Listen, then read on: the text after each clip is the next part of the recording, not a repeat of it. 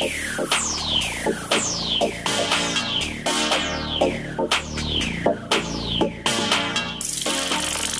a todos, bienvenidos a Palomitas con Salsa.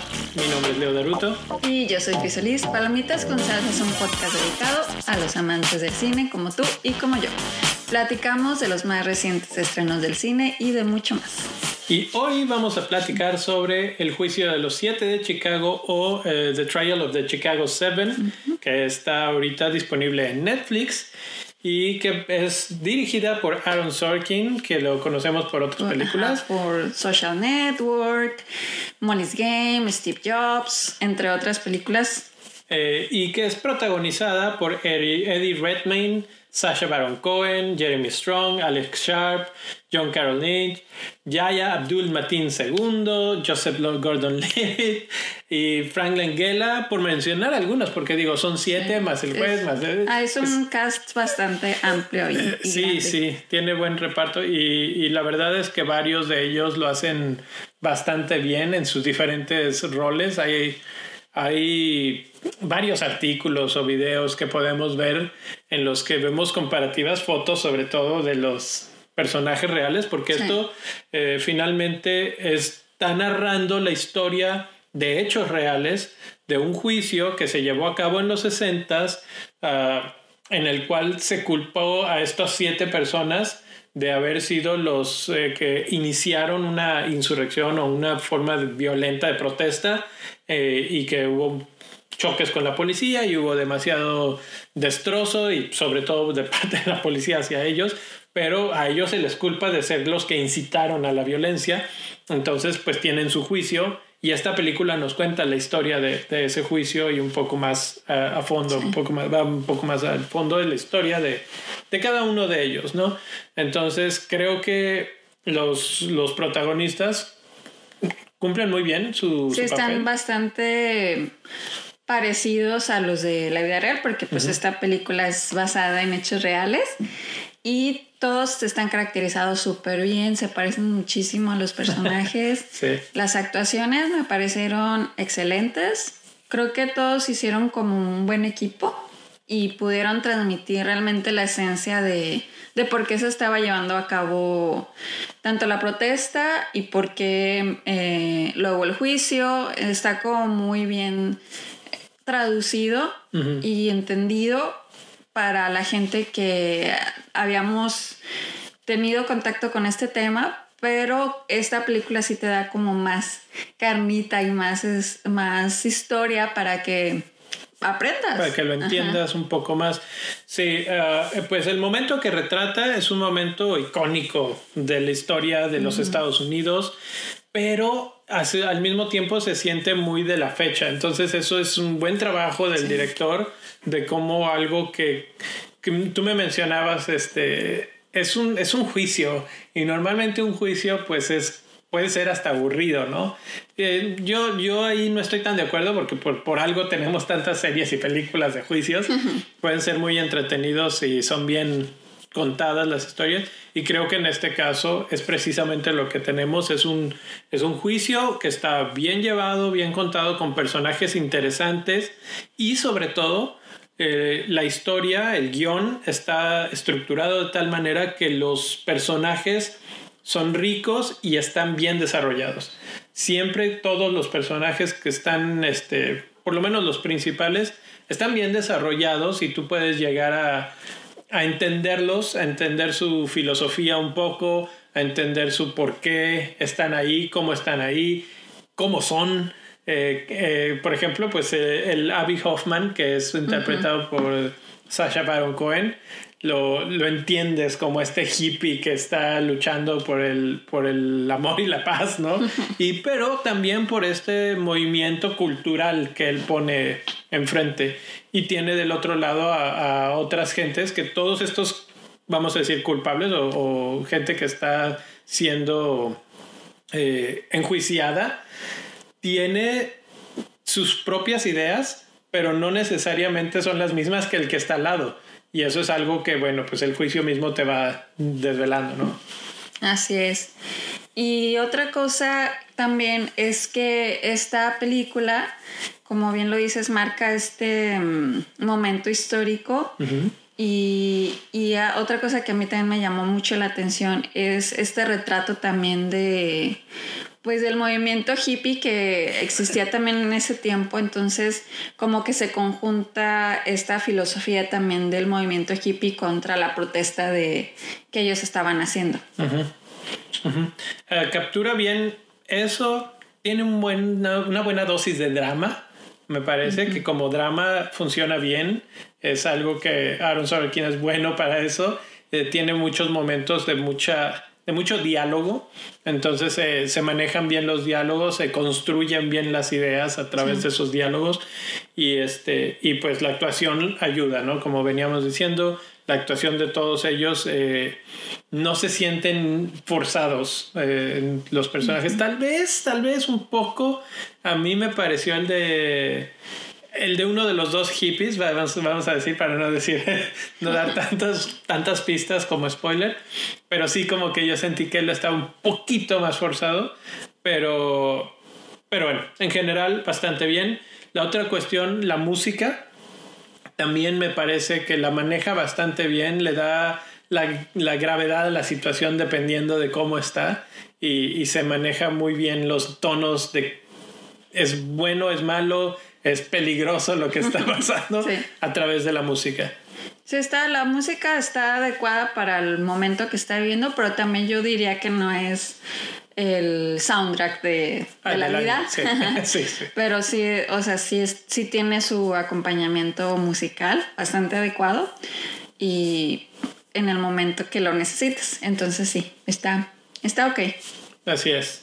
Eh, para hacer una película de los 60 o, o, que está retratando un tema de los 60 se siente sorprendentemente muy actual. No sé si tú sentiste lo mismo sí, porque el, tema de, pues, de las protestas, de todo lo que batallaron para pues hacer esa protesta y todo lo que se enfrentaron al momento de hacerla y después de hacerla, siento que son acontecimientos que actualmente se han vivido.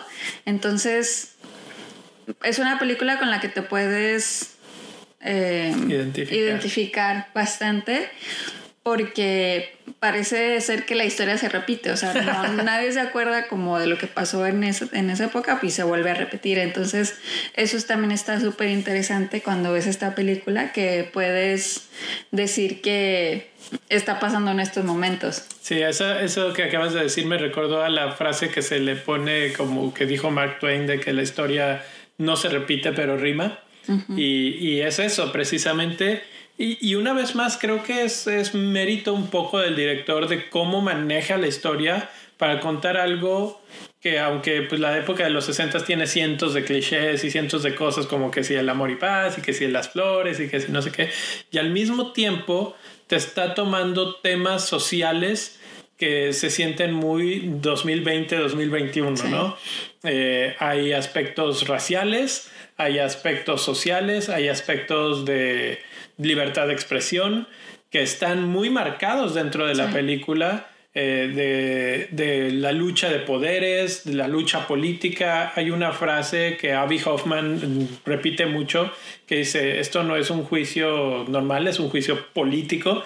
Y los abogados le dicen, es que no existe tal cosa como un juicio político. Y él dice, bueno, pues es lo que tú crees, pero vamos a ver. Y básicamente al final llegan a la conclusión todos de que finalmente sí es un poco un juicio político por toda la cantidad de intereses y de poderes y de cosas que están envueltas en, la, en, la, situación. Entonces, pues, eh, una, una paralelismo que podríamos pensar para de hoy en día es el movimiento de las Black Lives Matter que acaba de pasar y que, y que tú podrías decir esta película y Black es, es, así como que están contando algo bien similar, eh, como todavía vemos los mismos tipos de, de choques de clases, de razas, de, de discriminación, de, de, etcétera, etcétera, la lucha de poderes. Y al hacerlo así y al retratarlo de esa manera, eh, nos acerca a la película, nos hace no sentirnos tan, tan ajenos con algo que pasó pues hace ya muchos años. Exactamente. Entonces, también pues aparte de ese mensaje, lo que me gusta mucho de esta película es también como cómo trabaja como equipo el, pues ahora sí que los, los siete, que a pesar de que tenían diferentes opiniones, todos estaban como que de acuerdo en un solo punto, ¿no? O sea, como que a lo mejor sí tenían como diferentes puntos de vista, pero todos estaban ahí como porque querían lo mismo. Entonces también estas, eh, eso me, me, gustó de la película, que, que se puede ver es que todos estaban luchando por, por este mismo motivo y eso es algo que también siento que se sigue repitiendo que a lo mejor mucha gente no, no está de acuerdo, o sea, no está de acuerdo entre sí en todas las formas de pensar, pero finalmente sigues un motivo, sigues una filosofía de vida. Entonces, eso también es algo interesante de esta película. Sí, la verdad es que eso se retrata muy bien con el, el, choque que existe entre Abby Hoffman y Tom Hayden, que son Sasha Baron Cohen y se me fue su nombre ahorita te digo este Eddie Redmayne. él, él, está ahí este, representando pues a alguien mucho más, así como le, como le dicen en inglés, button up, así como que todo serio y este, estructurado y etcétera. Y, y Abby pues es el otro lado de la moneda, es un hippie totalmente y él ve una revolución cultural de, de la sociedad y el personaje de Eddie ve una revolución más político-social, digamos. Sí, además que pues el juez era mm, muy rígido, muy... Eh, con ideas muy... Y, el juez, claro, juega una tercera, como es como un triángulo, tienes esos dos, y el juez que juega ese papel de... Que juega ese papel con... Antagonista. antagonista, de villano, que también me hace... A mí en lo personal me hizo cuestionarme mucho sobre qué tanto vemos de, los jueces en la vida real, porque como ya lo dijiste, vemos muchas películas donde se muestran juicios, pero pues siempre te ponen la mayoría de las veces al... o sí, la mayoría de las veces al juez pues como imparciales y, y ver a un juez que era tan... como que se veía tan claro lo que él quería que pasara. Sí. Eso ha de ser muy frustrante y estoy segura que sigue pasando, o sea, que sí te has de encontrar con gente así. Obviamente pues se trata de aprender de la historia, pero creo que finalmente también ese es un mensaje claro de que todos en cierto punto tenemos como un bias y que es el que tenemos nosotros como que, que darnos cuenta de que existe y ya a partir de ahí tratar de hacer cambios, ¿no? O tratar, cuando eres consciente, pues ya tratas de que no te afecte, ¿no? Así es. Pero creo que en este caso el juez también es como un. es una pieza clave en el aspecto de que confronta muchas de las cosas con las que estamos tratando como de de evitar ahora. Erradicar. Ajá, de erradicar ahora y que él, eh, siendo así como esta autoridad de, de supone, supone que luchar por la justicia, etcétera. Pues sí, es él, representa precisamente a la justicia y a, a, las cosas que deben de ser siguiendo la ley. y, en la película claramente retrata a alguien que no ve por la justicia, sino por su propia versión de la justicia. Y también un poco eso que decía hace un momento de la versión de, la lucha de poderes y de a quién yo favorezco, ¿no? De mis ideologías, etcétera, incluso a mi gobierno. Sí, él, favorecía al gobierno en turno y no quería como que dañar esa reputación. Entonces, eh, se dedica básicamente todo el tiempo. Y esto pues no es spoiler porque lo hace en la vida real básicamente. Es, es, algo que hay que destacar de la película. Es basada en hechos reales, pero hay varios detallitos que no son, que no están este, tan exactamente así en la, en la vida real. Sin embargo, se apega bastante. Pues y el, en el caso, del juez. El caso del juez sí es bastante real, cómo se comporta, todas sus actitudes y las veces que trató, pues sí, de como de sabotear lo que estaban haciendo, todo eso es real. Y, y eso está sorprendente. Y, y, una de las cosas reales y que se desencadenan un poco del juez es el trato que le da a Bobby Seale, que aquí se llama de los Chicago Seven o de los siete de Chicago, porque son siete personas que están enjuiciadas, pero está uno que es Bobby Seale, que es un negrito, que es, básicamente no tenía vela, en el entierro, este, en el juicio original. Y pues aquí igual, ¿no? Lo, lo retraten como alguien que llega ahí, que dice, es que yo no tengo por qué estar aquí, yo no tengo nada que ver con estas gentes, yo vine a dar un discurso y yo me iba y a mí me agarraron y la razón por la que lo agarran es para hacerlo más, este, pues que el grupo de gente te, te dé más miedo, así lo describen, ¿no?